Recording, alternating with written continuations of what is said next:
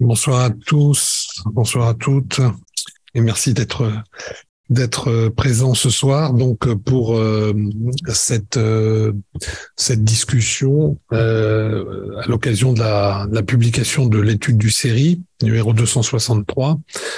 qui s'intitule Oman quand pandémie et transition politique se conjuguent. Donc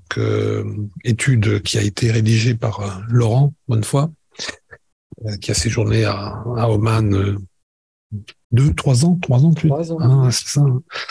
Trois ans, et donc ça lui a permis justement de, de nourrir sa réflexion autour de du cas omanais. Et euh, donc, euh, merci aussi aux, aux, deux autres intervenants.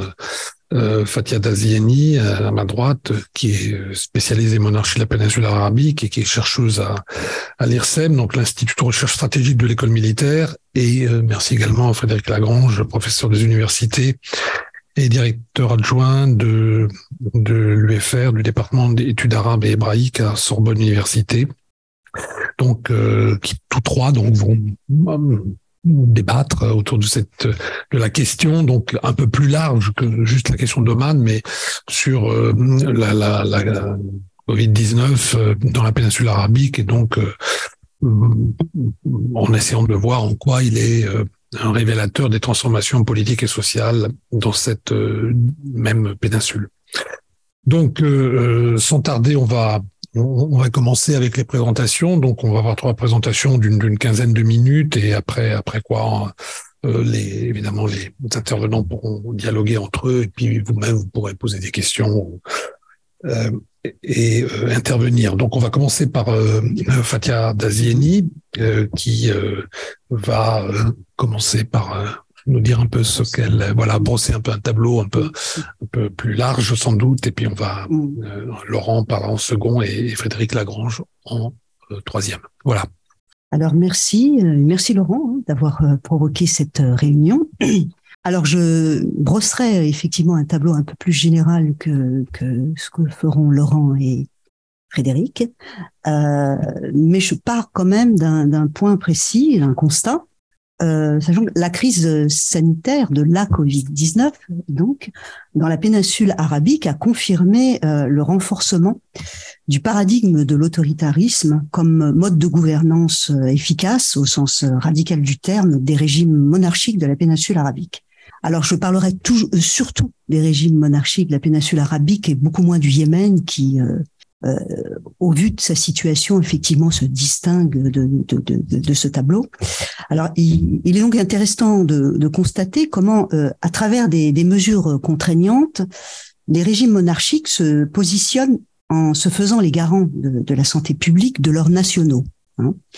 Euh, et c'est à l'appui d'un narratif nationaliste exacerbé et instillé de, de, de fierté et de patriotisme que ces régimes s'emparent de cette crise sanitaire euh,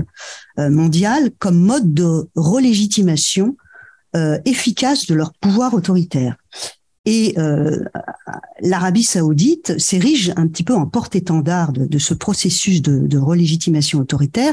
à l'aide d'un récit national totalement renouvelé, porté par le prince héritier aujourd'hui Premier ministre du Royaume, Mohamed Ben Salman, depuis 2016,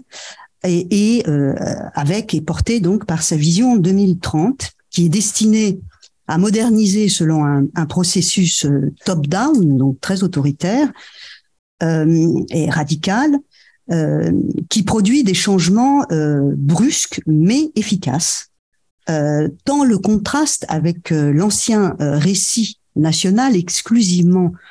tourné sur la, vision rigoriste religieuse salafito-wahhabite est, saisissant. Et donc, ce sera euh, l'objet de mon premier point. Le deuxième point saillant qui ressort de cette gestion de la Covid-19 euh, par les États de la péninsule, donc hors Yémen, hein, qui est un État dévasté depuis depuis le déclenchement de la guerre en mars 2015 et puis et puis déjà un peu avant. Donc, ce qui ressort, c'est que ces États euh, de la péninsule arabique, et notamment l'Arabie saoudite et les Émirats arabes unis, qui s'érigent un peu comme les nouvelles puissances moyennes du Moyen-Orient, eh bien, euh, renforcent, euh, se sentent renforcés comparativement aux grands États de la région et notamment et notamment l'Iran, la Turquie et l'Égypte, dont l'influence régionale a fortement pâli depuis les printemps arabes. Et donc, parallèlement à, l'Arabie saoudite et les Émirats arabes unis, qui s'affirment beaucoup plus comme de, nouvelles puissances moyennes au Moyen-Orient. Alors, c'est le deuxième aspect que je développerai pour, discuter des changements régionaux qui s'esquissent euh, au sortir de, cette crise sanitaire et qui se confirment aujourd'hui euh, davantage avec euh, l'apparition d'une autre crise d'une autre ampleur, à savoir la, guerre en Ukraine, euh, qui ouvre la voie à une nouvelle ère, euh, à une nouvelle remise en selle de, de, de, de, ces monarchies au centre des recompositions euh, géopolitiques, du fait de la crise énergétique mondiale, donc qui est impactée par l'invasion russe en Ukraine. Alors, pour en venir à mon premier point, ce qui ressort le plus clairement du, du, du contexte de, de, paralysie économique mondiale causée par cette pandémie et euh, des leçons que l'on peut en tirer, dans la péninsule arabique se résume, se résume donc à saisir ce moment comme, euh, processus de relégitimation donc de, de, de, de, la gouvernance autoritaire et même de personnalisation euh, accrue du pouvoir dans ces monarchies. Hein. Donc tous ces régimes qui, qui font partie du même complexe euh, régional de sécurité, le Conseil de coopération du Golfe, se sont inscrits dans leur histoire contemporaines par leur identité dynastique euh, horizontale ou familiale. Alors c'est vrai aussi pour le sultanat d'Oman, hein,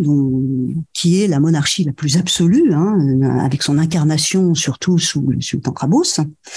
Alors son successeur, et ça euh, je, pense que tu y reviendras beaucoup plus que moi, euh, donc euh, le remplace en début de l'année 2020 et euh, va quand même rompre avec la tradition ibadite euh, pour choisir son, son, son, son, le mode de succession de la, pro, euh, de la primogéniture ou de la descendance directe privilégiée, qui est privilégiée aujourd'hui pratiquement toutes les monarchies, à l'exception du Koweït et, et, et d'Abu Dhabi, mais à mon avis pas pour très longtemps, où l'on a encore affaire à, une, à un mode adelphique de succession. Alors, néanmoins, cette, transition politico-manaise, avec l'affirmation du, pouvoir du nouveau sultan, par le prisme de sa descendance, et, selon ma compréhension d'Oman, surtout destinée à, clarifier les choses vis-à-vis des voisins interventionnistes que sont l'Arabie saoudite et, les Émirats arabes unis encore plus. Alors cette parenthèse est en fait le, mode opératoire de, de relégitimation des autoritarismes en péninsule arabique pendant cette pandémie un et, à quelques différences près un peu euh, obéit un peu euh, partout à la même méthode. Il s'agit d'utiliser un discours concentré sur l'efficacité, la compétence, les nouvelles technologies et de prendre des, mesures préventives pour euh, pour se faire les champions, si vous voulez, de la santé publique et euh, de la bonne organisation du processus de distribution pendant cette pandémie où toute l'activité économique est donc interrompue. Alors cette gestion, bien sûr, ne, fait pas mystère de son caractère euh, discriminatoire, hein, plus ou moins assumé, comme euh, comme euh, comme on y reviendra, vis-à-vis de la population étrangère. Mais il, a, il n'y a selon moi rien de nouveau à cette réalité structurelle de régime pratiquant institutionnellement la ségrégation, que ce soit pour le travail, l'obtention d'un travail, la protection sociale, etc. Seulement, c'est vrai que l'ampleur de cette crise sanitaire frappé par une paralysie de l'économie mondiale, mais un peu plus sous les projecteurs le caractère très discriminatoire de, de, de la gestion de ces politiques publiques qui font de la priorité nationale leur adage en accordant bien sûr tous les avantages que leur confère le, le système étatique entier aux seuls nationaux. Alors, euh, euh, cette gestion euh, rapide, forte, la réaction des gouvernements des monarchies de la péninsule arabique a, a vu donc la construction rapide de, d'hôpitaux de, campagne, de mesures rapides de fermeture des écoles, des lieux de culte, euh, des, lieux publics, donc euh, les restaurants pour limiter la propagation de l'épidémie. Et euh, comme c'est une région très intégrée à la mondialisation des, des, échanges, les monarchies de la péninsule arabique, effectivement, ont connu des taux d'infection élevés, mais avec un ratio de décès assez bas enfin si l'on tient compte des statistiques officielles qui, qui, qui tiennent compte surtout des, statistiques concernant les nationaux, hein, puisque les, étrangers, enfin ça je crois que tu reviendras euh, sur le cas omanais, euh, sont euh, les statistiques n'apparaissent pas très clairement. Alors ceci euh, donc suggère que effectivement des infrastructures de santé adéquates dans ces pays, mais surtout euh, l'application rapide de mesures très strictes prises par les gouvernements et dont les populations nationales semblent a posteriori se, faire, euh, euh se satisfaire, pardon, et, et mettre euh, au crédit de leur gouvernement. Donc, en, en cela, c'est vrai que c'est comme ça qu'ils légitiment un peu leur leur gestion autoritaire de, de, la pandémie et en même temps leur leur pouvoir autoritaire qui s'est renforcé. Alors en Arabie Saoudite, les mesures de prévention et de fermeture des frontières interviennent très vite. Hein, euh, dès février 2020, avant même euh, euh, que l'apparition de, de, des premiers euh, euh, virus. Donc les autorités annoncent dès février l'interruption de la Umrah, ce, petit pèlerinage. La digitalisation des, services généralise, notamment par la, livraison des biens de consommation primaires lorsque les couvre-feux sont annoncés au printemps. Étant donné l'interruption de l'activité économique, les salaires sont versés à hauteur de, de 80% par l'État aux, aux sols nationaux, bien sûr. Euh, quant à ceux qui peuvent euh, euh, télétravailler, pour ceux qui ne peuvent pas télétravailler. Euh, donc, la stigmatisation habituelle de, la main-d'œuvre étrangère peu qualifiée en provenance d'Asie du Sud-Est et aussi beaucoup d'Afrique orientale euh, sert de bouc émissaire hein, dans le contexte de la crise sanitaire, euh, comme, comme l'attestent les, les plusieurs milliers d'expulsés éthiopiens par Riyad et Abu Dhabi. Mais parallèlement à cela, il y a toute une, communication sur l'aide humanitaire euh, euh, et toutes ces campagnes d'aide humanitaire et de dons qui sont euh, parallèlement promues par les autorités de ces pays, notamment saoudiennes et émiraties. où on met en scène même, on filme effectivement les livraisons d'aide médicale à l'Éthiopie, alors qu'on se prive pas d'expulser effectivement la main d'œuvre Alors, les, les, premières mesures de, de, prévention et de protection de la population nationale se font parallèlement à la, à la propagation massive du, du, virus en Iran, parce que c'est le premier foyer euh, dans la région. Les premiers cas de contamination, d'ailleurs, apparaissent en Arabie dans la province orientale, hein, dominée par, euh, euh, par une population chiite. Donc, on met très vite en quarantaine la, vie, la ville de, de Kratif, qui sera la, la première euh, ville mise en quarantaine du royaume, et Très vite, le royaume va généraliser effectivement cette mise en quarantaine à toutes les cités. Et c'est donc le, roi Salman, le vieux roi Salman, qui se charge d'annoncer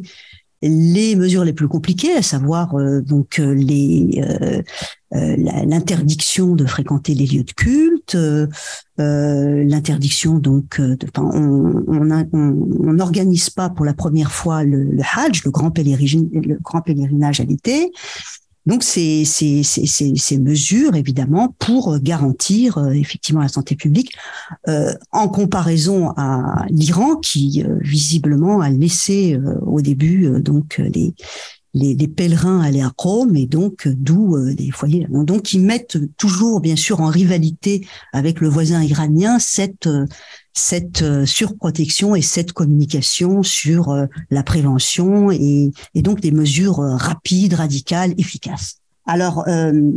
pendant ce temps-là, son fils, Mohamed Ben Salman, lui, est chargé plus de communiquer sur les modalités censées faciliter l'accès aux soins via les, les, multiples applications sur les smartphones, hein, euh, qui sont rendues obligatoires pour faciliter toutes les tâches administratives, etc., et même pour se procurer euh, euh, des biens de consommation euh, primaire. Donc euh, toutes ces et puis évidemment bien sûr s'assurer de la stricte du strict respect euh, du confinement. Alors, le même type de campagne de gestion numérisée de communication se retrouve un peu partout dans la péninsule. Et euh, alors cela, évidemment, euh, cette politique n'est pas concertée avec les autres pays de la, avec les autres pays de la péninsule parce qu'on est quand même aussi dans le contexte de cette crise du Golfe, hein, c'est le, le, le, quartet arabe qui euh, réunit donc l'Arabie Saoudite, Égypte, Émirats arabes unis et Bahreïn, et qui avait décrété un embargo en juin 2017 contre le Qatar, lui reprochant sa politique régionale, ses accointances avec l'Iran, et, en fait lui intimement quasi via 13 mesures de changer de politique régionale et de s'aligner sur la leur. Hein. Donc Ceci, évidemment, n'encourage pas la concertation, mais euh, malgré tout, il y a quand même des réunions via visioconférence des ministres de la Santé et de l'Intérieur des, pays du Conseil de coopération du Golfe pour échanger euh, des informations. Hein. non, en fait, la, mise en œuvre de, ces mesures en péninsule arabique se fait d'une manière beaucoup plus, euh, selon une compétition, hein, à qui sera le plus efficace dans l'application des, mesures pour euh, essayer de, de prévenir euh, donc la euh, la la contagion Alors, le Yémen est bien sûr traversé par une désastreuse situation humanitaire et donc euh, avec toutes les épidémies d'un autre âge hein, qui, refont surface, choléra, la dengue, etc., il est sûr que la Covid-19 n'apparaît pas non plus euh, comme une priorité, étant donné le nombre de morts euh, occasionnée par cette euh, guerre depuis 2015. Euh, néanmoins, les autorités saoudiennes et émiraties mettent en œuvre là aussi toute une mise en scène pour communiquer et aider à fournir une aide matérielle médicale au Yémen. Hein. Donc ça s'accompagne toujours d'une volonté de communiquer sur cette aide. Alors, euh, bien que très touchées, les économies des monarchies de la péninsule arabique, avec un contexte d'effondrement des prix du, pétrole hein, depuis le second semestre 2014, donc l'arrêt de l'activité euh, ascendante du tourisme, euh, des hubs aéroportuaires donc paralysés,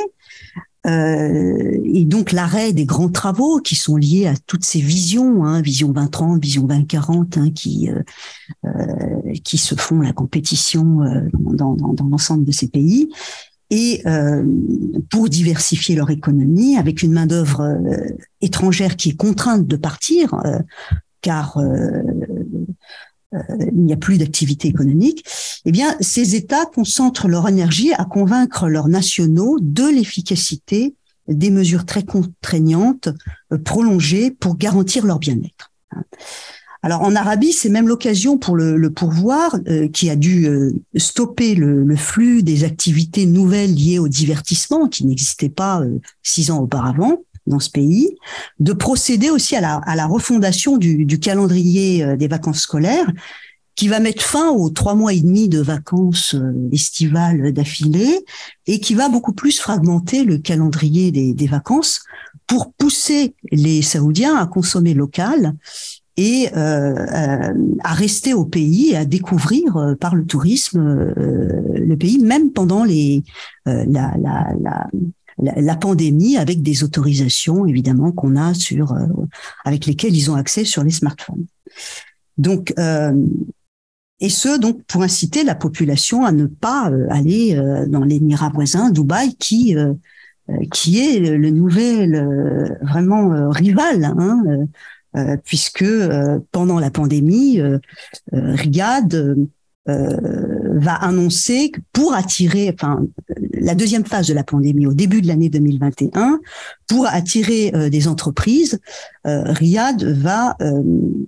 annoncer que toutes les entreprises sollicitant des contrats avec le gouvernement, des entreprises publiques et, et avec le fonds souverain PIF, c'est-à-dire toutes les entreprises, eh bien, doivent établir leur siège social à Riyad euh, d'ici l'année 2024. Et ce, c'est euh, direct, directement pour euh, en compétition avec Dubaï. Alors Riyad offre pour cela des exonérations de fiscales sur 50 ans et une dispense de 10 ans sur les quotas d'embauche des ressortissants saoudiens qui s'impose euh, pardon la loi sur la saoudisation des emplois. Donc, une compétition acharnée se livre hein, pendant cette pandémie entre, ces pays. Hein. Alors, sur le deuxième point, comment ces deux pôles de puissance, je, je, ferai vite, euh, que sont euh, le Royaume d'Arabie saoudite et les Émirats arabes unis tirent leur épingle du jeu régional au détour de la gestion de cette crise sanitaire qui vient corriger les erreurs stratégiques commises sous l'ère des printemps arabes et qui a conduit ces deux pays à un interventionnisme aventureux qui a d'ailleurs totalement échoué. Hein. Alors ces États vont, vont d'ailleurs surfer sur les pressions très fortes qui pèsent sur les États régionaux structurellement très fragilisés par les crises et les guerres sans fin, comme en Irak, euh, en Syrie ou au Yémen, bien sûr, et des économies qui fragilisent des pays comme l'Égypte, la Turquie et l'Iran, et qui vont tarder donc à réagir euh, et laissant donc le, le, le virus se, se, propager. Alors, donc les, les Émirats et l'Arabie saoudite vont bénéficier de, de, de cette de, effectivement de cette comparaison pour renforcer leur influence à l'échelle de la région sur un autre registre que l'interventionnisme euh, échevelé qui a duré toute la première phase des, printemps arabes entre 2011 et 2019. Et ces États mettent en place dès la première phase de propagation de la pandémie euh, des politiques sanitaires euh, d'aide à destination de divers pays euh, d'Asie, dont l'Inde, qui est très très touchée par le virus, mais des États asiatiques comme la Corée du Sud aussi vont se, se très vite procurer aux États de la région et notamment aux Émirats arabes unis des, des, kits médicaux aux, aux, Émirats arabes unis pour ensuite que ces pays euh, programme des coopérations avec euh, avec ces, dragons d'Asie et notamment la Chine pour euh, euh, faire la promotion de la fameuse euh, diplomatie du vaccin et établir des laboratoires de détection du virus et développer un vaccin. Et ensuite ré, si vous voulez exporter leur savoir-faire récemment importé à d'autres pays de la région et du monde arabe. Donc le, le momentum de, de, la, de la pandémie coïncide aussi dans cette région avec donc une guerre des prix du pétrole qui atteint son apogée en mars 2020 et qui va opposer l'Arabie saoudite et, à la Russie euh, concernant un désaccord sur l'opportunité de poursuivre euh, l'engagement conclu fin 2016 dans le cadre de l'OPEP+, sur le maintien des quotas de production pétrolière. Alors ces deux chocs euh, qui secouent fortement le Moyen-Orient font prendre conscience euh, à ces États riches de la péninsule du colossal des crises consécutivement à leur échec euh, à contenir l'influence iranienne hein, via leurs alliés régionaux qui, euh, eux, avec peu de moyens, parviennent à frapper le cœur de leurs infrastructures et de leurs installations stratégiques sans que l'allié américain, qui est leur grand allié, donc, euh, fût-il Trump, euh, n'accepte de répondre euh, aux attaques présumées iraniennes pour euh, les, les, protéger. Donc ça, ça va, c'est dès 2019, et ça ça, ça, ça, ça, va constituer un fort traumatisme, notamment pour les Saoudiens et les Émiratis. Alors, ils vont donc entamer dans la seconde phase de la pandémie une politique de désescalade régionale en mettant fin à la crise du Golfe, hein, donc en mettant en scène donc cette réconciliation dans le, durant le sommet d'Al-Houla au 5 janvier 2021, euh, selon la volonté de, de l'Arabie saoudite, parce que euh, il y a parallèlement aussi l'arrivée au pouvoir euh, du euh, président américain démocrate Biden, qui lui euh, est très clairement qui ne, cache, qui ne cache pas du tout son antipathie vis-à-vis -vis des autocrates du Golfe et notamment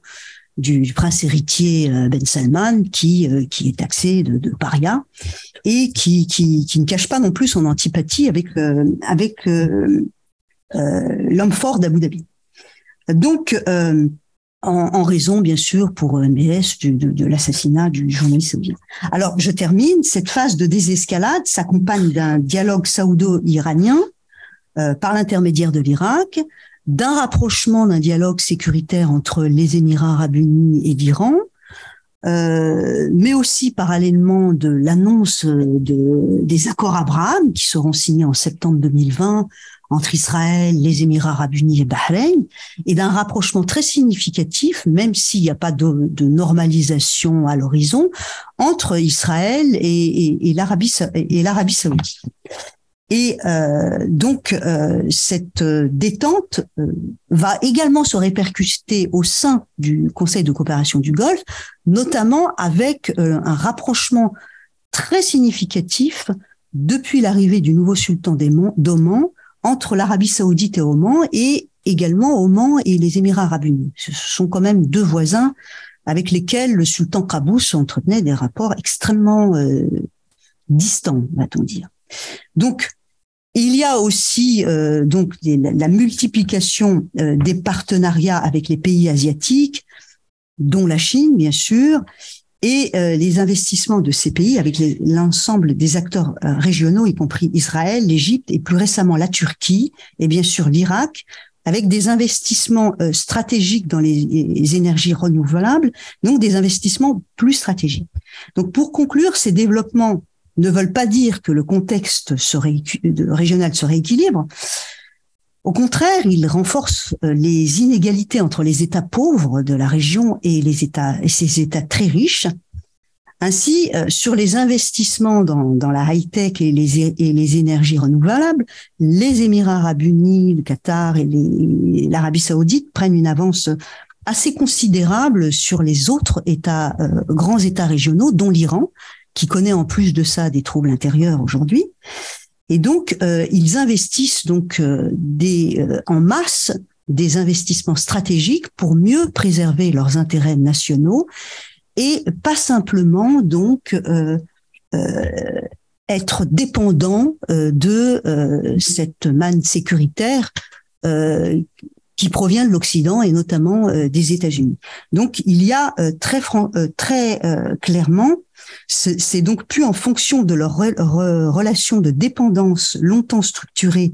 par les partenariats de défense euh, avec les États occidentaux pourvoyeurs d'armes et de garanties de sécurité qu'ils ne considèrent plus comme fiables,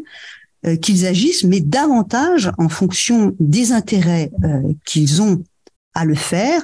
et euh, d'investissements stratégiques, que ce soit dans les énergies renouvelables, et donc pour mieux préparer aussi euh, l'ère de l'après-énergie euh, fossile. Et ça, ça s'est bien sûr renforcé avec le, la nouvelle crise liée à la guerre en Ukraine. Voilà, je m'arrêterai là. J'ai été assez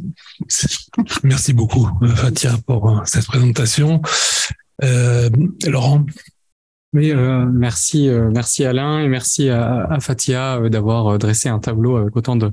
autant de, de précision. donc moi, je, je, je, suis parti un petit peu pour pour ma présentation de quelques de quelques idées qui vont tenter de eh bien légitimer l'idée de regarder un petit peu dans le rétroviseur euh, notamment dans une région, euh, donc la péninsule arabique ou euh, les monarchies du Golfe, qui sont caractérisées par des dynamiques sociales, politiques, économiques, religieuses, qui sont, on pourrait dire, extrêmement brutales ou extrêmement rythmées. C'est-à-dire que le, le, le, portrait dressé par, par Fatia là nous montre qu'on passe par des, des phases qui évoluent extrêmement, extrêmement vite et dans ce cadre-là, un certain nombre de choses qui nous semblent parfois euh, profondes euh, le sont moins qu'on pourrait le, qu'on pourrait le penser, euh, ou du moins euh, basculent bascule rapidement. Et je dis ça parce que bah, il y a un certain nombre de, de choses que, que moi j'ai pu étudier dans la dans l'étude euh, donc euh, centré sur Oman et centré sur une période euh, bien particulière qui est celle de la, trans de la conjonction entre la transition politique de fin du règne de Sultan Qaboos et puis la l'épidémie de la pandémie de, de Covid, liée notamment à la contraction des populations, liée notamment à la baisse des revenus pétroliers qui, vous vous souvenez, il y a même il y a même un an ou il y a peut-être peut-être 14 mois, euh, on considérait euh, toutes et tous que eh bien les prix euh, bas du pétrole étaient quelque chose qui était devenu structurel. Vous vous souvenez qu'y compris pendant le printemps 2021, il y avait même eu un moment où il y avait des prix négatifs qui qui avaient été donnés sur sur les marchés. Et puis rapidement, on a des basculements qui là s'incarnent de façon très très très brutale sur le plan sur le plan économique. pourtant, et même si on peut avoir une certaine lassitude par rapport à la situation de, Covid, et je pense que peut-être le nombre de, de personnes ce soir en est une illustration, c'est-à-dire que c'est plus tellement un, une thématique qui est euh, qui est euh, euh, attirante, y compris intellectuellement. On en a toutes et tous marre de, cette, de, de, cette question-là. On a le sentiment d'en avoir fait le tour et personnellement et, et même sur le plan scientifique. Et pourtant, avec mon ami et collègue Frédéric, on avait eu l'idée au, cœur du printemps 2020 de lancer un séminaire en ligne. Alors pour nous, c'était c'était le début des, des sessions Zoom, etc. Et puis euh, on avait eu un beau un beau succès. Euh, c'était euh, centré sur les réactions dans le monde arabe face face au Covid. On les mettait en ligne ensuite sur YouTube et puis on était étonné de voir qu'il y avait 500 personnes qui regardaient quelque chose au final qui qui avait trait à, à ces questions-là sur Oman ou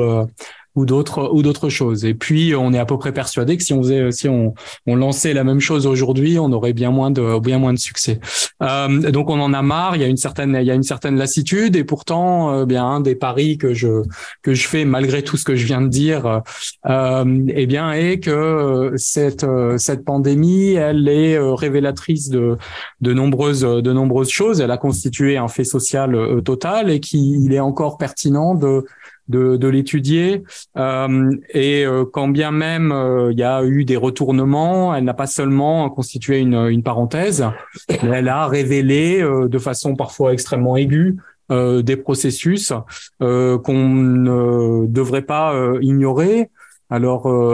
Fatia, et c'est moi au cœur de, au cœur de l'étude, a évoqué euh, la question euh, de la place des, euh, des étrangers qui s'est, je dirais, cristallisée au moment de de cette de cette pandémie avec des phénomènes de de soit ségrégation, soit de soit de, de, de, discrimination, et puis une, un autre un autre phénomène que je que je j'aborderai, qui est moins central dans l'étude, mais qui me semble intéressant, c'est celui de la relégation des acteurs, euh, des acteurs religieux euh, dans la dans la région, euh, qui là est peut-être plus manifeste et se poursuit d'une certaine manière aujourd'hui. Alors le, le cas Omané, il est spécifique à l'échelle de à l'échelle de la région. si on veut étudier la phase 2020-2022, euh, parce que c'est le seul pays. Alors euh, le Koweït euh, est aussi un peu concerné, mais avec une, une, configuration qui est qui est bien différente parce que il y avait moins de, de, de surprises qu'en Oman où euh, il y a eu donc le décès euh, en janvier 2010 euh, 2020 pardon de du sultan Qaboos qui était au pouvoir depuis près de près de 50 ans sans laisser de successeurs connus. Et donc il y avait une véritable un questionnement sur ce qu'allait devenir l'État à ce moment-là. D'autant plus que Qaboos avait marqué euh, très directement et incarné. Euh, Fatia évoquait euh, la, la, dimension de monarchie absolue et c'est un c'est un fait. dès lors qu'il n'y avait pas de successeur, dès lors que lui-même eh bien euh, détenait euh, tous les pouvoirs, y compris celui de premier ministre, de ministre des Affaires étrangères. Euh, eh bien, il y avait réellement cette incarnation-là de père de la nation. Euh, de pendant cette pendant son règne, il y avait réellement eu un processus de, de modernisation et une construction d'une d'une forme de, de spécificité omanaise qui s'incarnait euh, notamment dans un principe de, de tolérance euh, mis en avant. Je dis pas qu'il était plus réel euh, qu'ailleurs, mais en tout cas, il y avait cette, cet accent mis sur l'idée que la société omanaise, l'État en lui-même, était caractérisé par une forme de modération, de tolérance religieuse, euh, de tolérance aussi euh, de la de la société à l'égard des à l'égard des différences et donc à l'égard aussi euh, des des étrangers. Cette tolérance, elle passait par différents différents symboles, notamment la question euh, tabou encore aujourd'hui sans doute de la sexualité de, de Krabous, qui était de c'était une notoriété publique qu'il était qu'il était gay et donc ces éléments-là euh, en ligne en ligne de compte euh, et euh, infusés dans le dans le discours public et dans l'image. Et puis de la même manière, il y avait la question de la de la diplomatie qui caractérisait, singularisait très directement le sultanat d'Oman. Euh, cette diplomatie euh, qu'on avait vu incarner euh, dans la relation d'abord avec avec Israël, c'est le premier État qui avait lancé des des partenariats, notamment autour de projets de désalinisation de de l'eau. Dès le début des années 90, au moment du, du, lancement des, du processus d'Oslo. Euh, puis euh, dans le contexte iranien aussi, euh, des négociations autour du autour du nucléaire iranien. Il y a beaucoup de, de, négociations qui avaient été facilitées par les Omanais. Et puis enfin, plus récemment, c'est le seul État du Conseil de coopération du Golfe qui, en 2015, ne participe pas à la coalition emmenée par l'Arabie Saoudite pour intervenir au Yémen. Donc euh, euh, tous ces éléments-là, je les livre pour euh, montrer que, eh bien, le décès de, de après une, comme on dit, une longue maladie, incarnait réellement une, rupture. il y avait un grand nombre d'incertitudes du fait du processus de transmission du pouvoir qui était censé se fonder dans le cadre de la tradition ibadite sur une désignation par la famille,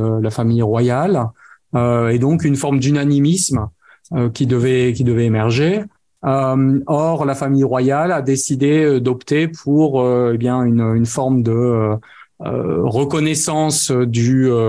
de la sagesse de, de Krabous en s'en remettant à lui parce que lui avait consigné dans une dans une enveloppe euh, le nom de son de son successeur et euh, cette enveloppe ne devait initialement être ouverte que dès lors qu'il y aurait eu un dissensus donc une incapacité de la famille royale à se mettre à se mettre d'accord. Or celle-ci a dit ben non, on va s'en tenir à Euh, et donc euh, ce qui s'est passé, c'est que euh, alors qu'on percevait, il y avait toutes les raisons de considérer qu'on avait une crise de pouvoir, non pas une crise au sens négatif, mais au moins un, changement qui devait s'opérer. Eh bien non, le, le, le, pouvoir a projeté une image de grande de grande continuité. Euh, et cette image de continuité, elle est venue d'une certaine manière se euh, se fracasser ou euh, euh, se confronter à la seconde crise qui est celle du la crise sanitaire du, du Covid. Et c'est cette articulation là, cette confrontation entre les deux crises qui moi m'a semblé m'a semblé intéressante. parce que en fait le, le Covid a constitué en fait une forme de une forme de sas de hum, transition euh, pour euh, euh, transformer aussi l'État. Alors, il est évidemment difficile de, de plaider pour euh, et de dire que sans le Covid, les choses se seraient passées passées différemment, euh, parce que tout simplement, je ne peux pas le je peux pas le dire, je peux pas le mesurer, je peux pas le tester. Euh, mais il est il est entendu que le discours, notamment lié à la question des compétences, à la science, à la technique, qui a été poussé en avant par par la gestion du Covid à l'échelle de la région, avec euh, partout des, des spécificités certes, mais euh, c'est quelque chose qui est euh, qui est tout de même robuste, a produit une forme de basculement un abandon ou du moins une relégation du discours lié à la tolérance, lié à la modération, en faveur d'un discours qui est beaucoup plus axé sur l'efficacité, euh, notamment économique, mais l'efficacité d'abord euh, sanitaire, à travers tout un tas d'instruments qui ont été euh, qui ont été mis en avant et des instruments techniques avec évidemment les applications, l'application qui s'appelait en Oman Tarasod, qui était censée toujours fonctionner mais qui plantait régulièrement et donc qui eh bien euh, produisait un discours euh, euh, censément d'efficacité, mais qui n'était pas toujours pleinement pleinement fonctionnel. Et puis aussi une un discours qui, d'une certaine manière, cherchait à préserver le pouvoir du nouveau souverain, donc qui s'appelle Haytham, je l'ai pas encore mentionné, à travers la constitution de ce qui s'est appelé le comité le comité suprême, donc qui a été créé dès le départ, dès le début de la, de la pandémie, le 10 mars 2020, qui servait d'une certaine manière de paravent pour pour le pouvoir et qui permettait de dépolitiser dans une certaine mesure les décisions qui étaient qui étaient prises en les fondant davantage sur la science, sur une forme de sur une forme de consensus à travers eh bien des annonces interministérielles.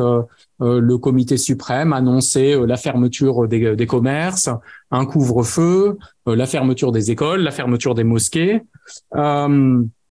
euh, gérer euh, d'une certaine manière la question la question économique de façon intéressante. Alors contrairement au cas saoudien qui a été abordé par par Fatia, il n'y a pas eu d'aide publique massive, il n'y a pas eu de quoi qu'il en coûte comme on dit en France en Oman, tout simplement parce que eh bien la structure de l'économie et la présence très importante, même si c'est moins important que dans des pays comme les Émirats arabes unis ou le Qatar de travailleurs étrangers a servi euh, de variable d'ajustement. En plus de bouc émissaire euh, symbolique, ça a constitué donc euh, cette variable d'ajustement qui a permis de faciliter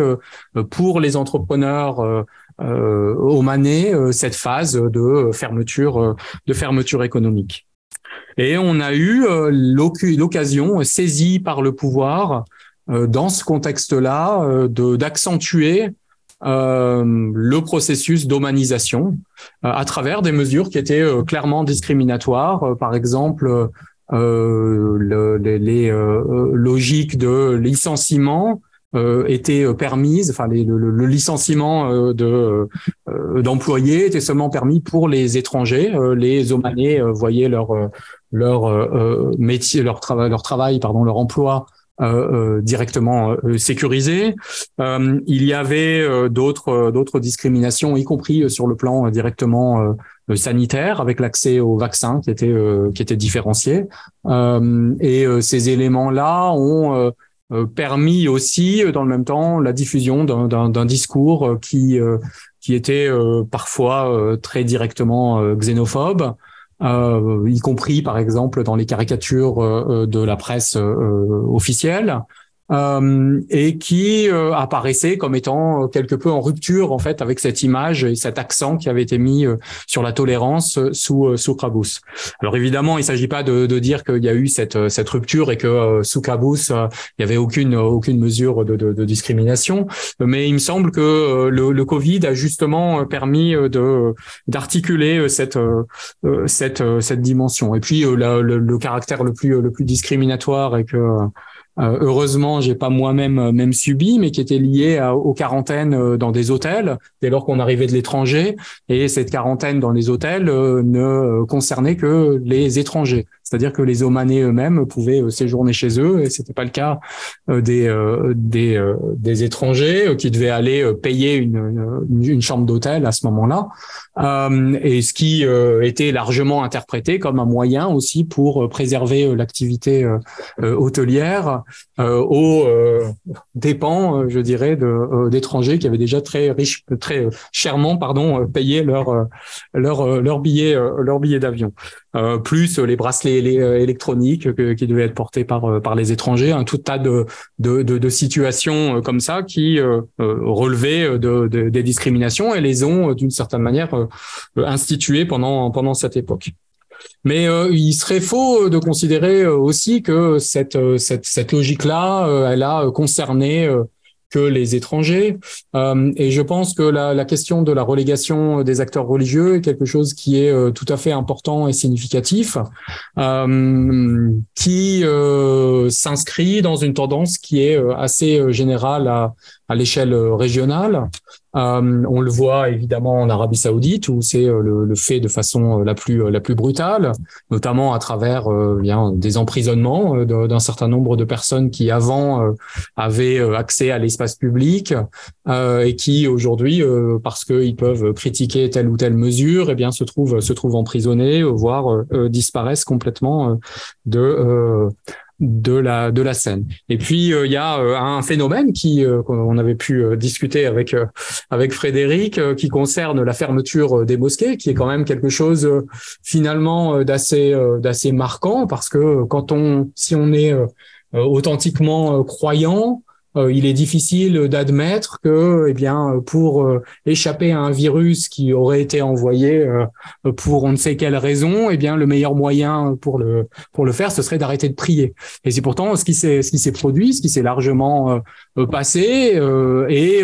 y compris par exemple au moment de la de l'acceptation des des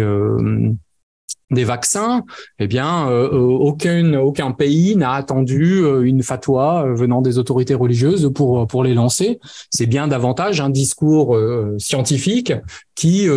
était mis en avant. et donc, les acteurs religieux arrivaient d'une certaine manière à la traîne. Dans le contexte, dans le contexte omanais, et c'est quelque chose qui s'est passé après après le gros de la pandémie, on peut dire qu'il y a malgré tout une forme de, réaction qui singularise euh, euh, Oman, euh, alors que dans les autres pays, euh, je pense que les acteurs religieux sont bien davantage soumis à une forme de, de contrainte, de pression. Euh, c'est particulièrement le cas en Arabie saoudite où on constate que des acteurs qui pourtant tenaient le haut du pavé aujourd'hui sont très largement relégués. Euh, la configuration omanaise, et ça nous permet de rejoindre la question de la, de la transition, elle a été particulière tout simplement parce qu'on a un nouveau euh, souverain qui euh, doit faire ses preuves d'une certaine manière, donc Haytham. il est en quête de légitimité, et face à lui, il a des acteurs religieux qui, eux, ont leur propre légitimité et qui ne peut pas euh, totalement marginaliser. Euh, et euh, c'est ainsi que notamment la figure du Mufti, donc qui est une, figure tout à fait particulière, qui s'appelle Ahmed El-Khalili, qui appartient à une frange particulière du paysage islamique, puisque c'est la frange ibadite, qui est dominante, euh, on ne sait pas sur le plan numérique euh, euh, au sein de la société omanaise, mais qui du moins est celle qui est la plus mieux représentée au sein de l'État face aux face aux sunnites. Et lui, depuis, y compris dans la phase de, de pandémie, mais par la suite encore plus, c'est d'une certaine manière singularisé très directement en développant un discours qui conteste très largement euh, la relégation des acteurs des acteurs religieux et aussi euh, les positions qui sont adoptées par par le pouvoir euh, omanais. Alors sur des des questions de diplomatie notamment on avait eu en août 2021, au moment de la victoire des, des talibans en Afghanistan, c'est la seule figure, on va dire, centrale euh, liée à des, des États musulmans à se féliciter de la victoire des, euh, des talibans, de dire qu'ils montrent la voie euh, pour, euh, pour les musulmans.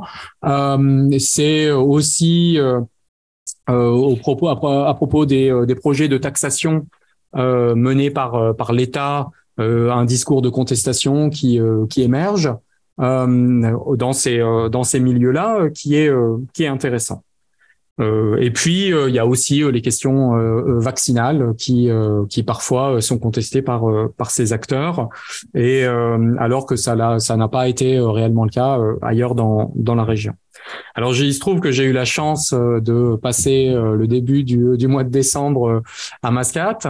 Euh, ça fait du bien pour la pour la lumière et pour rafraîchir un certain nombre d'idées, puisque ça faisait euh, plus d'un an que je n'y étais pas allé. Et il m'a semblé que, en fait, les ce que j'avais pu décrire euh, notamment sur la place des étrangers, notamment sur les effets en fait de de cette euh, euh, contraction du rôle des étrangers, mais aussi de leur euh, de leur place et de leur nombre, puisque on aurait eu environ 3% de la population totale qui aurait quitté le pays du fait de de cette de cette crise euh, sanitaire, eh bien, euh, la plupart ou un grand nombre d'entre eux sont, sont revenus. il y a eu une résilience importante de, de la sphère, on pourrait dire, microéconomique avec les, les activités locales qui finalement ont plutôt, plutôt bien fonctionné et plutôt bien, bien résisté. Et cette, cette dimension-là, elle est aussi très largement liée à au prix des, des hydrocarbures, c'est-à-dire que comme je, comme je l'ai dit initialement, il y a il y a un an, on pouvait pas deviner que le l'énergie deviendrait une, une denrée aussi rare et qu'on serait euh, qu'on verrait nos gouvernements occidentaux courir après euh, euh, le Qatar, Oman et, et d'autres pour avoir droit, ouais, ou l'Algérie, pour avoir droit à quelques à, à quelques quelques ressources en gaz. Et euh, cette cette question-là euh, du revirement économique, elle a évidemment des, des implications fortes, y compris donc sur les sur les, les, les, dynamiques que je que je pointais que je pointais du doigt. Mais ce qui euh, euh, m'a m'a semblé intéressant par rapport à la technicité euh, qu'on qu'on évoquait, par rapport à, à l'accent mis sur bien les visions 2030, euh, 2040 pour ce qui concerne euh, Oman, c'est bien euh, le basculement dans des logiques qui qui sont aussi fondées sur sur la science, sur les applications, sur sur tout un tas d'éléments là qui apparaissent comme d'une certaine manière constitutifs de de logiques régionales assez assez robustes. Par exemple, suite aux applications anti-Covid, là il y a eu des élections en Oman alors qui ont intéressé personne à à, à, à extérieur très peu de monde à l'intérieur euh, d'Oman, mais qui étaient des, euh, euh, élections pendant lesquelles euh, qui devaient se, produire par un vote électronique, le téléchargement d'une application. Donc il y avait aucun bureau de vote.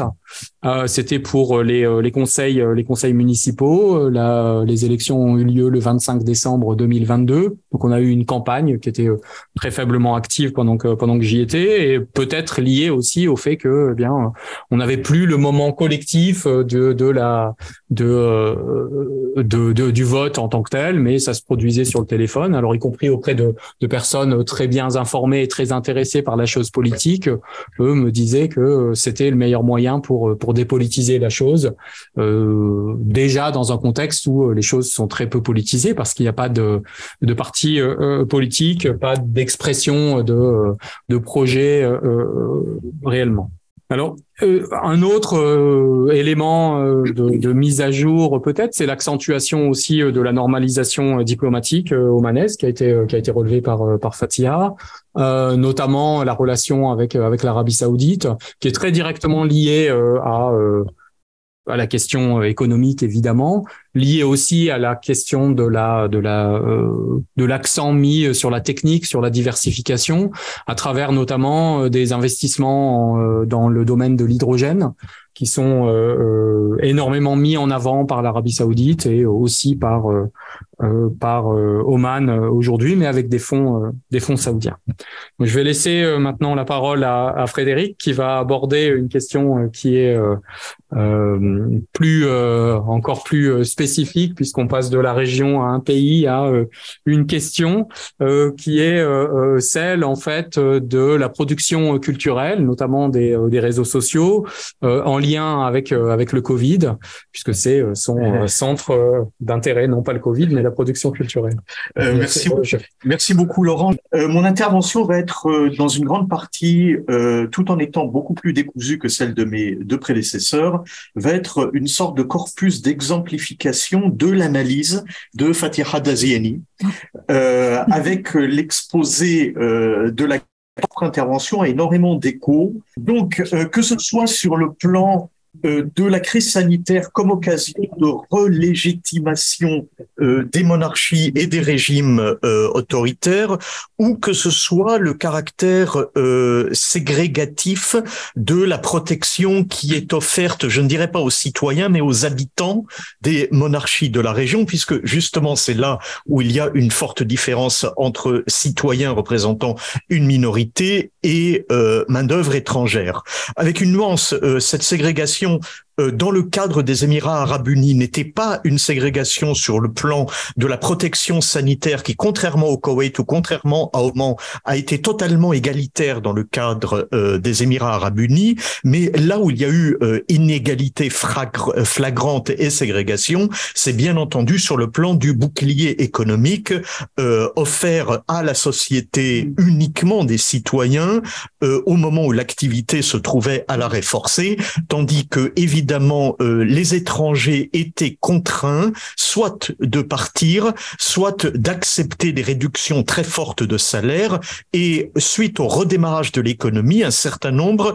se sont vus proposer d'être réembauchés, mais avec des salaires extrêmement inférieurs à ceux qu'ils avaient au début de la crise Covid, ce qui a décidé certains à partir, mais ce sont des États qui font également le pari sur le fait qu'il y a pour une personne qui qui part, une autre personne dans un pays arabe qui attend de toute façon qu'une place se libère et qui, elle, sera éventuellement prête à accepter un salaire inférieur.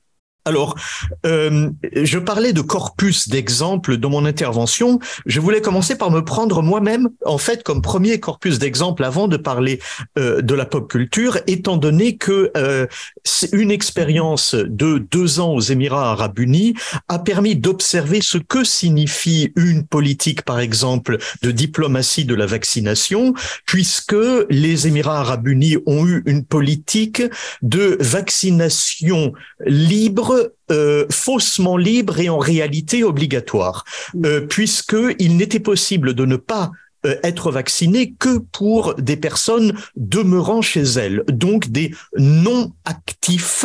et qui sont citoyens. Donc en gros, euh, des femmes émiratines qui ne sont pas dans la vie active ou qui sont âgées ont pu éventuellement passer à travers les mailles de la vaccination. Tous les actifs, dont les étrangers, ont été vaccinés et nous étions à une période de euh, donc d'activité diplomatique chinoise ce qui veut dire que, en tant que résident d'Abu Dhabi, j'ai eu, comme tout le monde, le vaccin Sinopharm. Et cela a également été l'occasion de s'apercevoir au bout d'un an que l'efficacité, certes réelle, mais inférieure à celle euh, des vaccins ARN américains, a provoqué une sorte de euh, réalisation par l'Émirat d'Abu Dhabi de la moindre efficacité de Sinopharm par rapport au vaccin ARN et la réintroduction du partenaire américain et des multinationales occidentales euh, du médicament sans l'avouer officiellement. C'était tout à fait étonnant de voir que euh, les citoyens avaient le choix entre une seconde dose Sinopharm ou une seconde dose Pfizer, qui évidemment était choisie par 80% 20%, euh, des personnes, si, si ce n'est plus. Évidemment, euh, l'État ne communiquait pas sur euh, les choix vaccinaux. Autre observation personnelle, cela a été la mise entre parenthèses de la Fédération des Émirats arabes unis, puisque l'économie des Émirats arabes unis est différente Émirat par Émirat, et les deux principaux,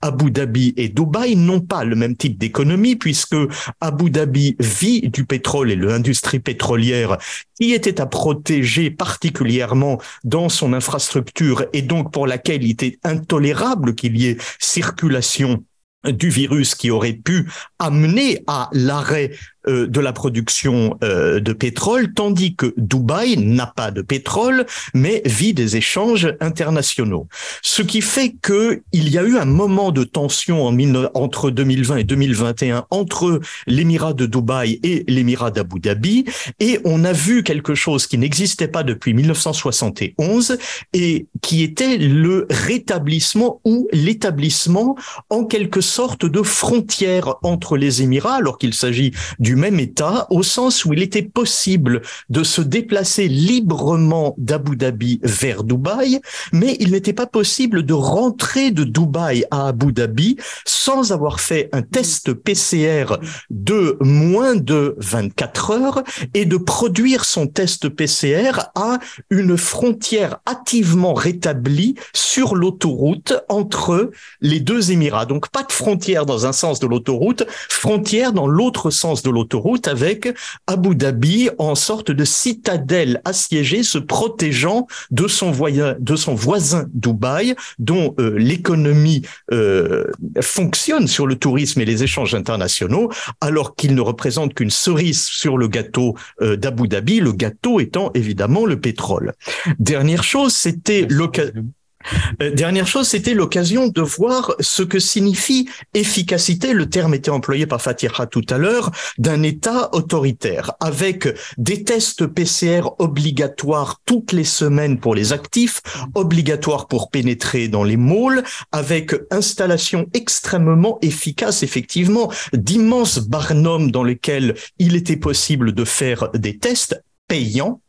et payant, euh, gratuit pour en fait dans le cadre du travail, mais payant s'il s'agissait de tests de confort de façon permettant d'aller à Dubaï et de revenir de Dubaï. Euh, ce qui, étant donné leur prix, qui n'était pas prohibitif, mais qui était tout de même euh, hors de la portée d'un ouvrier, voulait dire que toute personne et toute famille ne pouvait aller décider de passer un week-end à Dubaï en habitant à Abu Dhabi, car alors en multipliant par deux ou quatre le prix euh, des tests PCR, cela, aurait, cela serait devenu absolument insupportable. J'ai observé également une obéissance générale parce que l'État a les moyens de se faire respecter, non pas par une présence policière euh, particulièrement lourde, mais par des amendes extrêmement élevées, représentant parfois le double d'un salaire mensuel pour simple défaut de port du masque dans un mall, par exemple. Euh, et donc nous étions, nous avions tous une application que nous suivions et qui pouvait devenir verte, y compris pour moi, pour rentrer travailler à Sorbonne Abu Dhabi, où l'entrée même sur mon lieu de travail était conditionnée au test PCR de moins d'une semaine ou de moins de 15 jours ou de moins d'un mois selon les moments de la crise sanitaire et euh, la dureté plus ou moins euh, sensible euh, des directives venues du gouvernement. Et j'ai connu effectivement ce bracelet électronique euh, que j'ai eu euh, à la cheville euh, pendant 15 jours lorsque je suis cheville non non c'était non excusez-moi je, je, je, suis dans un rêve de prisonnier. Non il était tout de même mon, bracelet était tout de même effectivement à la main gauche. En arabe on est, les, les, les, arabophones appelaient ça serra la montre. Car et contrairement à Oman aussi bien les Émiratis que les étrangers étaient astreints à ce port du bracelet électronique pendant 15 jours en, en revenant de l'étranger pendant le début de l'année 2021. Et en même temps, autoritarisme peut aller de pair avec ce que je pourrais qualifier d'errement en un certain nombre de domaines, comme par exemple la décision euh, unilatérale extrêmement rapide et irréfléchie de placer tout le système d'enseignement, aussi bien primaire, secondaire et supérieur, en enseignement à distance pendant des durées extrêmement longues. Et quelles que soient les critiques que l'on ait pu formuler à l'égard euh, des gouvernements français successifs vis-à-vis de leur euh,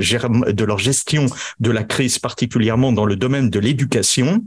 j'ai eu l'occasion euh, de voir dans le cadre des Émirats arabes unis à tel point on pourrait considérer que euh, des générations, que deux ou trois générations ont été partiellement saccagées par un enseignement à distance non préparé euh, et qui a permis de délivrer des diplômes ou de finalement de ne pas enseigner de façon efficace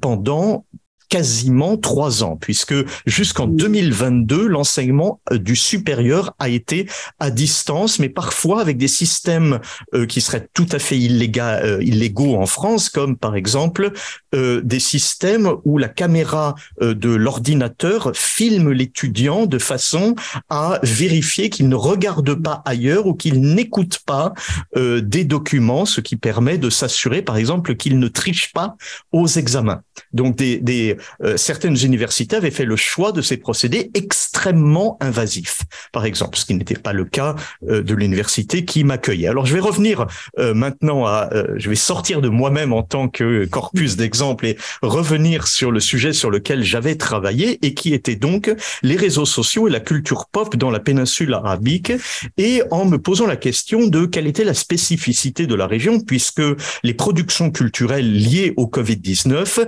ont eu un certain nombre de points communs du Venezuela aux États-Unis en passant par la Mongolie et la France et qui étaient euh, d'abord euh, la sidération et l'ennui lors euh, de toutes les sociétés dans lesquelles il y a eu un confinement obligatoire au cours de l'année 2020. Et euh, ce qui m'intéressait était de voir qu'est-ce qui faisait la spécificité golfique dans cette euh, thématique universelle qui était celle de l'ennui pendant le confinement. D'où, bien, par exemple, la traduction en termes poétiques d'un certain nombre euh, d'humoristes de leurs sentiments d'ennui.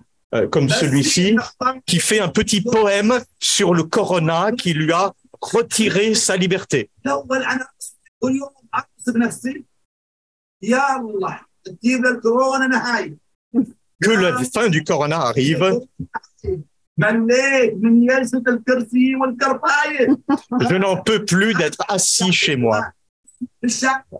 où nous avions, par exemple, d'autres humoristes se montrant euh, chez eux en train de euh, subir un, jeune, un Dubaïote. Euh, il était intéressant d'ailleurs de montrer que ce jeune Émirati ne se plaçait pas dans la situation familiale habituelle des Émiratis, mais montrait une sorte de mode de vie qui était le Dubai Way of Life, dans lequel on est seul dans un très grand appartement luxueux à Dubaï à simplement ouvrir et fermer son frigo pendant des heures et des heures avec des déclinaisons de l'ennui ou de recréer l'aéroport de Dubaï chez soi, simplement avec un tapis de gymnastique. Ou exprimer son spleen au Koweït. Car ma vie est complètement limitée simplement à la cour de la maison.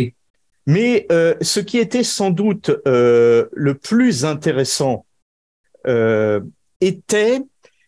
toutes les productions culturelles qui tournaient autour de la redécouverte de la famille et euh, l'annulation de cet euh, usage, euh, de cette conception générale selon laquelle l'intérieur de la maison est le domaine féminin par excellence, tandis que l'espace extérieur est éventuellement mixte et principalement masculin, disons que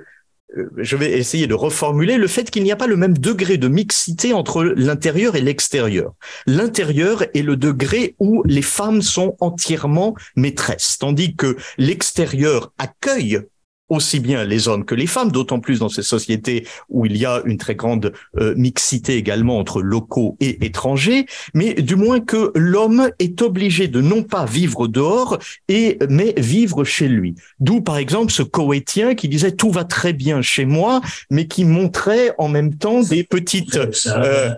tout va très bien, dit-il, tout en montrant euh, des papiers avec marqué Aidez-moi, aidez-moi. Euh, car je suis prisonnier à l'intérieur de la demeure familiale.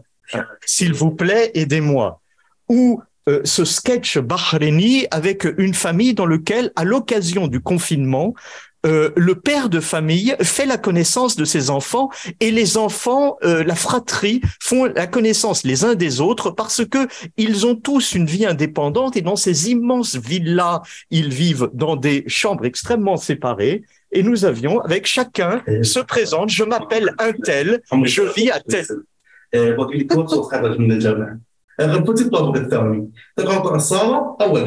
Et il explique dans quelle chambre il vit dans la villa, hein, pour que les autres puissent.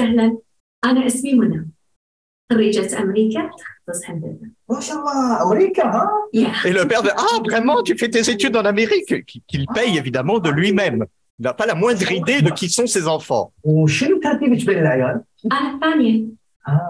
Et puis ça se terminait éventuellement dans ce, euh, avec la bonne elle-même, où le, le, père pense qu'il s'agit d'un membre de la famille. Ah non, moi je suis la bonne, j'ai déjà tenté de fuir deux fois et je vous ai volé trois fois. Voilà. Et on apprenait que l'un des fils euh, travaillait euh, en tant que directeur des relations humaines euh, dans une société, ce qui est sans doute un clin d'œil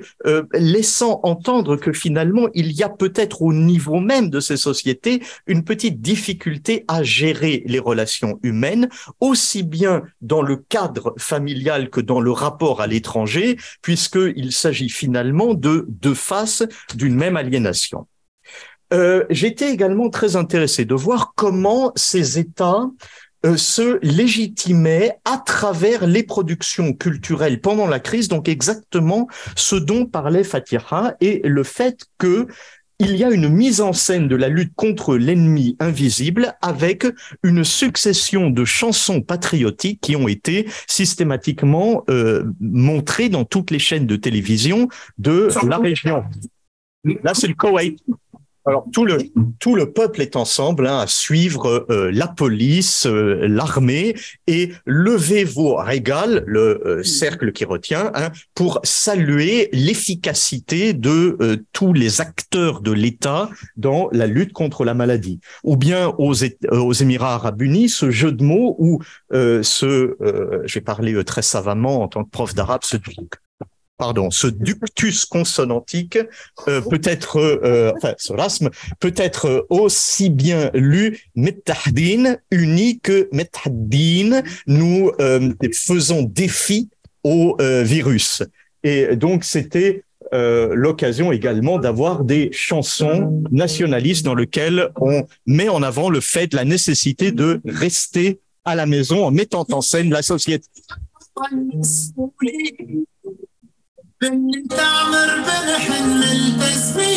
Mais en montrant aussi des gens qui vivent avec des piscines dans des villas, comme vous l'observez. Hein. Et puis, euh, dans le cadre émirati, euh, ce qui était également intéressant, c'est que on a utilisé un euh, discours qui a été prononcé par, euh, à l'époque, le prince héritier. Euh, Khalifa n'était pas euh, encore décédé, donc MBZ, Mohamed Ben Zayed, qui maintenant est devenu donc le président de la fédération des Émirats Arabes Unis et parallèlement émir d'Abu Dhabi, et qui expliquait dans une interview que la santé de tous les Émiriens et des habitants des Émirats arabes unis était la ligne rouge. Et donc, il s'agissait bien pour l'État d'assurer sa fonction de protection, puisque euh, pour euh,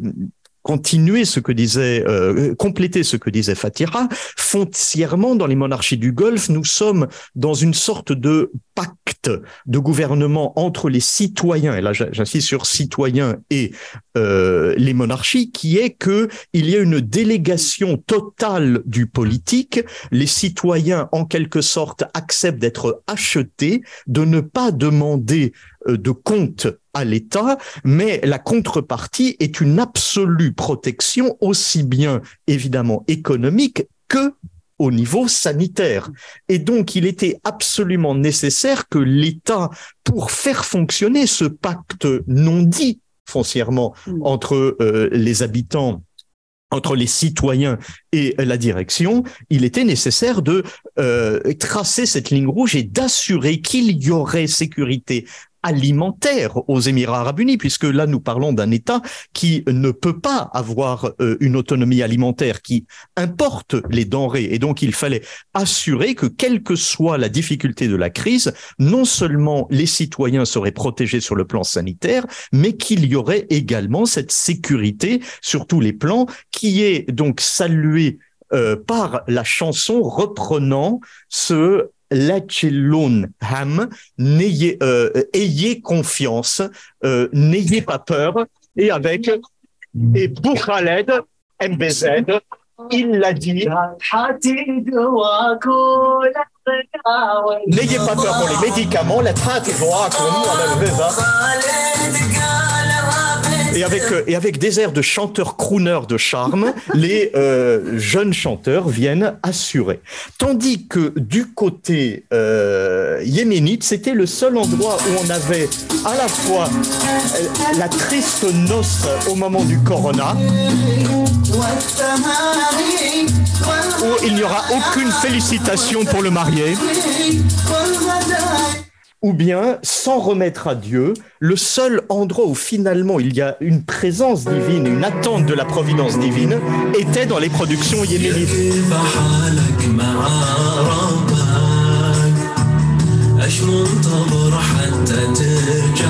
Euh, qu'attendez-vous pour revenir à Dieu? Quelle est votre relation à Dieu? Qu'attendez-vous pour vous remettre à la providence divine? Si Dieu est satisfait de vous,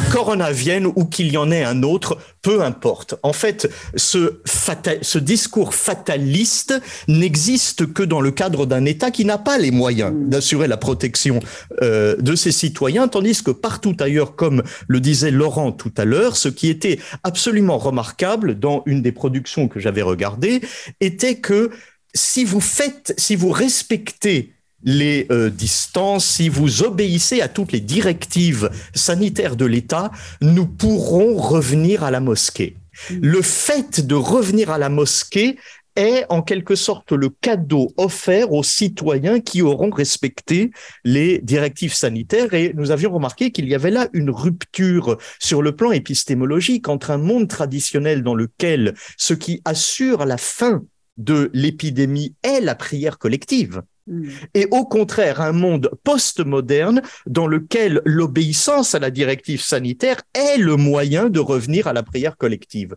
Ce n'est pas la prière collective qui arrête la maladie, c'est une fois la maladie arrêtée, nous reviendrons à la prière, à la prière collective. Ceci est un à mon sens, on le voyait comme une sorte de coupure épistémologique avec des euh, conceptions plus anciennes. Et puis, euh, là, je vois qu'il est euh, déjà très tard, j'avais également regardé le, le rapport aux étrangers et le moment où l'on s'aperçoit de la dépendance que l'on a vis-à-vis des étrangers. Un sketch assez charmant était... Pas sur énormément. Ah voilà. Mon barbier favori a disparu, fait cet humoriste émirien déguisé en travailleur pakistanais ou bengali. Mon, mon, barbier favori, My Love, est le jeune homme émirien qui a besoin d'avoir sa barbe parfaitement taillée au laser ne peut que regarder, ne peut que se souvenir sur fond de euh, musique sentimentale indien de l'époque à laquelle il avait son barbier qui s'occupait de lui et qui lui dit comment tenir la tondeuse pour effectivement pouvoir s'occuper de son corps. Là.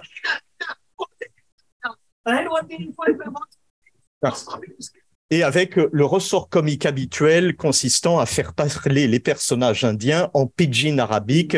euh, en indien, en, arabe extrêmement accentué et mal prononcé, euh, qui est un ressort comique permanent dans la région. Donc, je vais simplement, euh, et tandis que nous avions parallèlement à cette réalisation de la dépendance vis-à-vis de l'étranger, des sketchs dans lesquels on voyait par exemple ici le livreur pakistanais qui arrive et qui dit également en pidgin arabique, ce sont affaires de boutique et euh, simplement le euh, l'émirati arrosant de gel hydroalcoolique et disant simplement merci.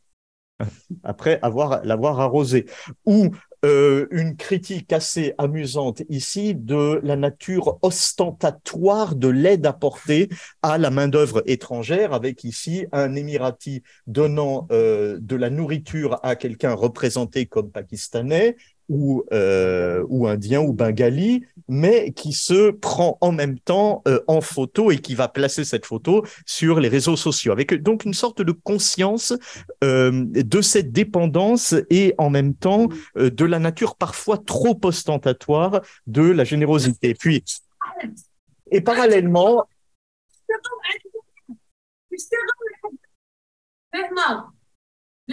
et pendant ce temps-là, euh, cette coétienne, qui était une euh, euh, fashionista et en même temps influenceuse coétienne, insultant la main-d'œuvre égyptienne en expliquant que vous êtes là pour nous servir et c'est tout. Une réaction d'un extrême racisme qui aurait été impensable aux Émirats arabes unis où au contraire l'État veillait à ce que aucune marque de euh, xénophobie ne puisse être observable dans un discours, non seulement évidemment dans le discours de l'État, mais dans les discours privés placés sur les plateformes publiques. Euh, en réalité, on l'a vu, c'est sur le plan économique que la xénophobie s'exerce, euh, mais au niveau du discours, il n'y a aux Émirats aucune tolérance sur le moindre dérapage xénophobe, contrairement à ce qu'on pouvait observer ici dans le cadre euh, Voilà donc les quelques réflexions que je voulais vous livrer. Merci, merci beaucoup pour cette Attention pour cette approche anthropologique en fait, hein, qui, qui, qui, est très très intéressante. Euh, bon, en tous les cas, on a eu trois présentations très très riches, je crois. Euh, donc, je, propose à ceux qui auraient souhaiteraient avoir des, des, des compléments poser des questions euh, de se manifester. N'ayez pas peur.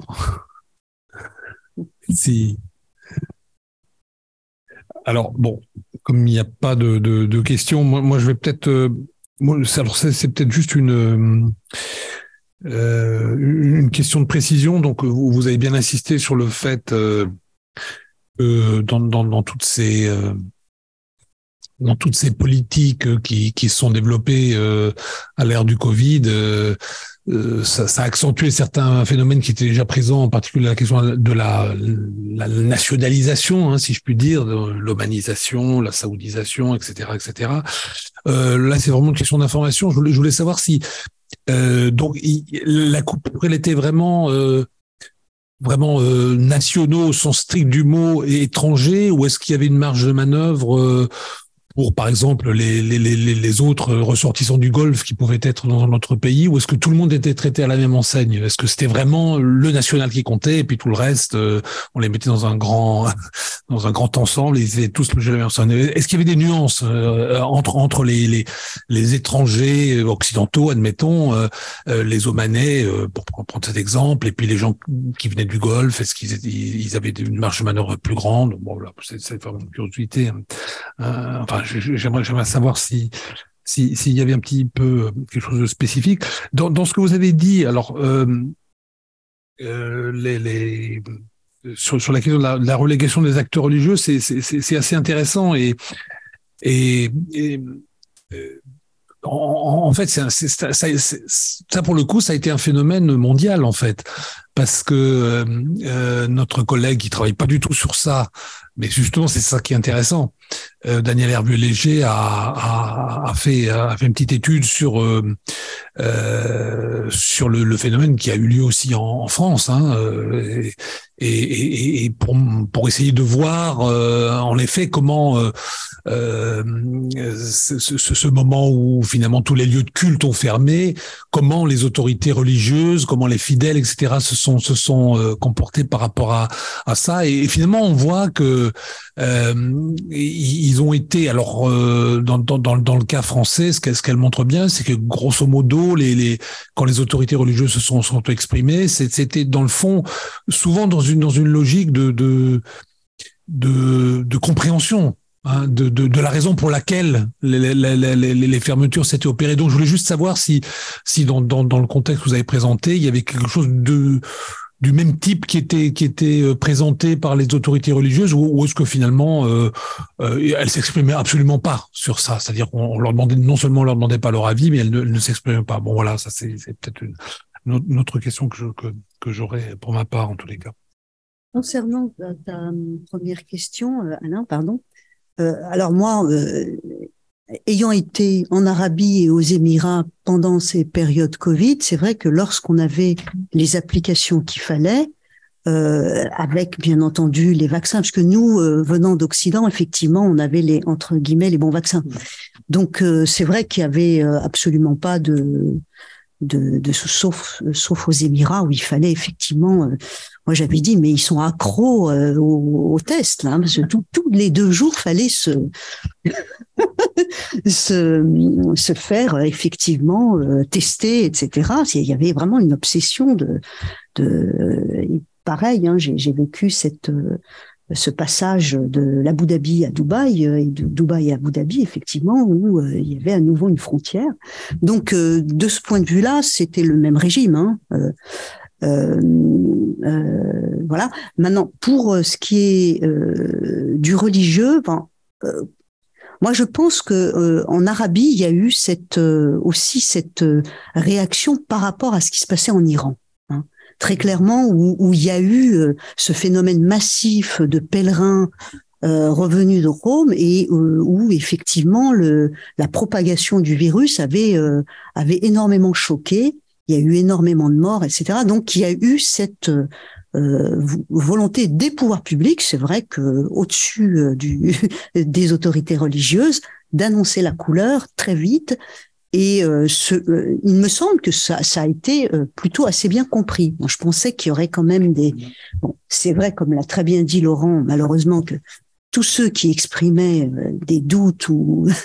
ou euh, des critiques par rapport à la politique de, de, de, Ben Salman sont soit en prison, soit euh, s'auto-censurent. Donc c'est un peu compliqué de tester, mais il me semble que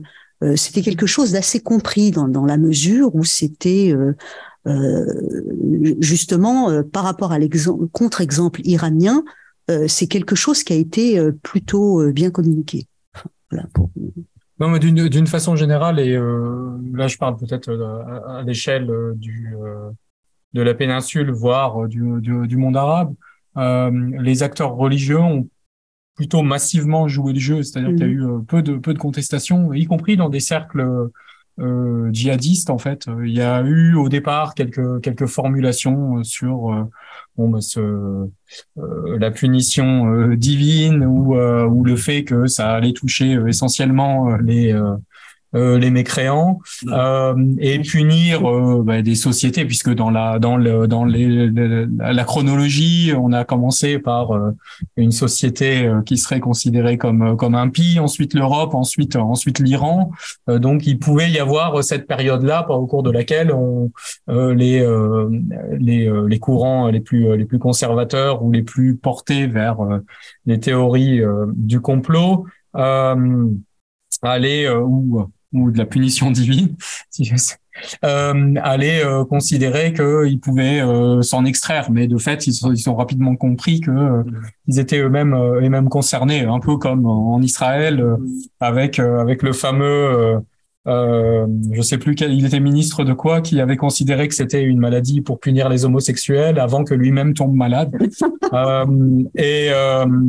et, et cette, euh, cette dimension-là, cette faiblesse, euh, elle est aussi intéressante euh, dans dans les, les, mesures qui ont été prises, qui interdisaient très mm. largement pendant quasiment deux ans et pendant deux ramadans successifs, successifs, il y a eu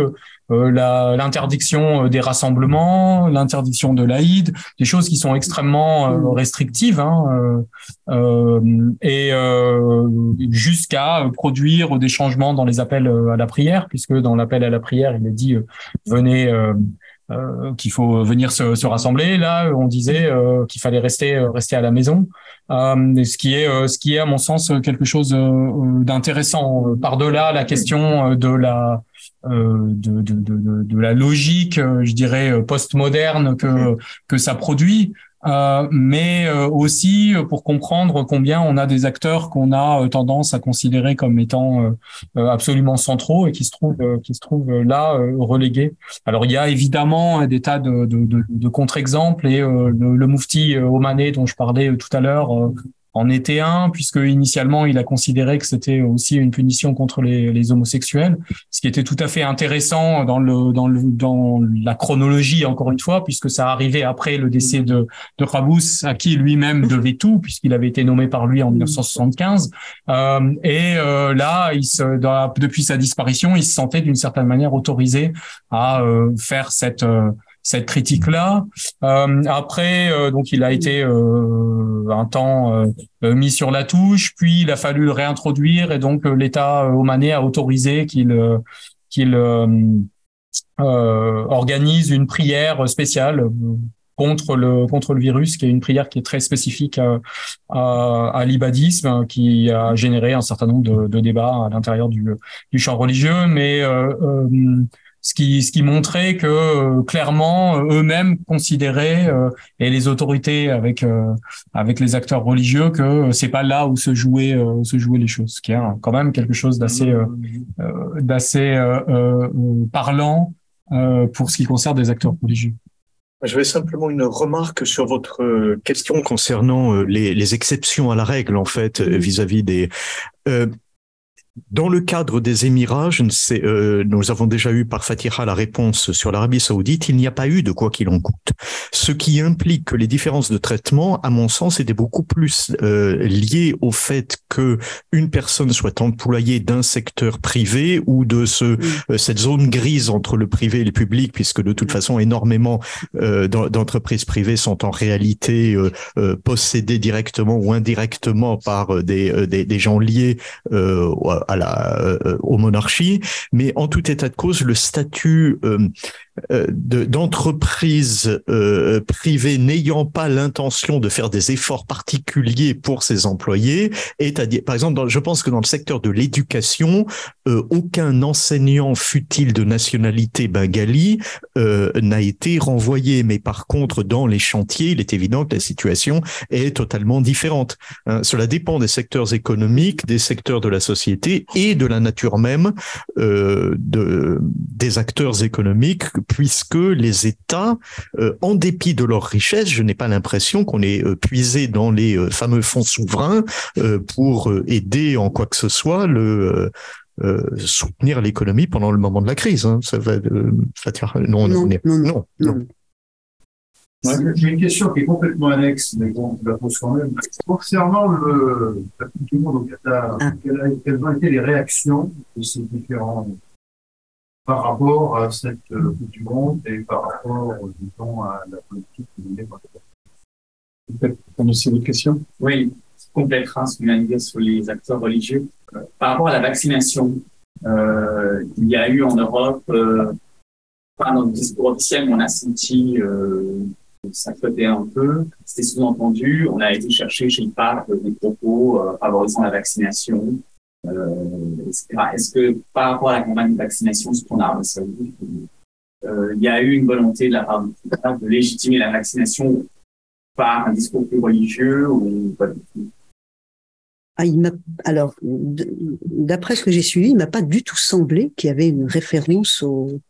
au, au contraire, c'était, comme le disait un peu Laurent, c'est, c'est plutôt le, la science, en fait, qui prend le dessus. Et, et, ça, c'est vraiment très intéressant. Alors, il y a eu un, un avis euh, du, euh, du Mufti euh, en, en, Arabie. en, Arabie. mais trois semaines après la, la, vaccination, Mohamed Ben Salman, ben Salman, a été le premier à se faire vacciner ou au moins mettre, mm. mettre en scène. Et trois semaines après, il y a eu il y a eu un avis euh, religieux qui a été euh, mhm. qui validait euh, le recours le recours au vaccin. Donc c'est encore une fois une forme d'inversion par rapport à, ce qu'on pouvait avoir, y compris même en 90 au moment de la guerre du Golfe. il faut on demande à l'autorité religieuse de valider, de valider très très rapidement avant que l'annonce l'annonce ne soit faite. Là, ça semble être quelque chose qui est totalement relégué. Et dans les productions culturelles, les acteurs sont euh, l'armée, la police, les infirmières, les ambulanciers, les médecins. Il n'y a pas la place pour le moindre imam dans euh, l'image d'épinal de ces productions. C'est vrai que là, avec la relégation du religieux, elle était totalement pour, ce qui concerne pour ce qui concerne le Qatar, euh, le, le, le, Qatar est la, la, question du Qatar est euh, comment euh, extrêmement polarisante à l'échelle à l'échelle de la région, euh, comme elle peut l'être euh, en France, mais mais en disons qu'à l'échelle de, de, la péninsule, il y a très clairement des alliés et puis et puis des ennemis. Et je pense qu'assez généralement, les positions étaient conditionnées par par cette par cet état de fait. Euh, après, on a eu quand même une, une forme de une forme d'évolution euh, à l'approche de la de la de la Coupe du Monde. Et euh, je pense que, que Fatia euh, en parlerait mieux que moi aussi. Euh, qui qui a conduit finalement chacun à arrondir les angles depuis la mise en scène de la de la réconciliation avec l'Arabie Saoudite qui a été peut-être plus euh, prompte, et notamment parce que son équipe était, euh, était qualifiée, mais a euh, finalement joué les jeux de la. oui, on a vu endosser, enfin, oui. PS endosser l'écharpe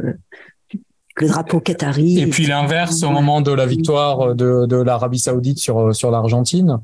euh, c'est quand même la seule équipe qui peut prétendre avoir battu les champions du monde. euh, mais Euh, après, hein. et après, euh, ce qui, euh, mais ce qui aussi est euh, relevé euh, plus récemment, et là, euh, je, euh,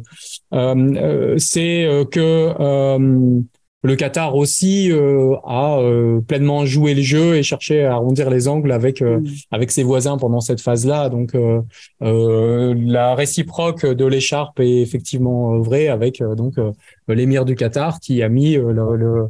le, euh, drapeau euh, en avant de son de ceux qui l'avaient euh, qui avaient euh, par tous les moyens cherché à l'ostraciser, voire probablement pire. Euh, mais euh, mais là dans les médias euh, ces dernières semaines on relevait qu'il y avait euh, qu'il y avait un nouveau ton euh, aussi par exemple au sujet du euh, du conflit yéménite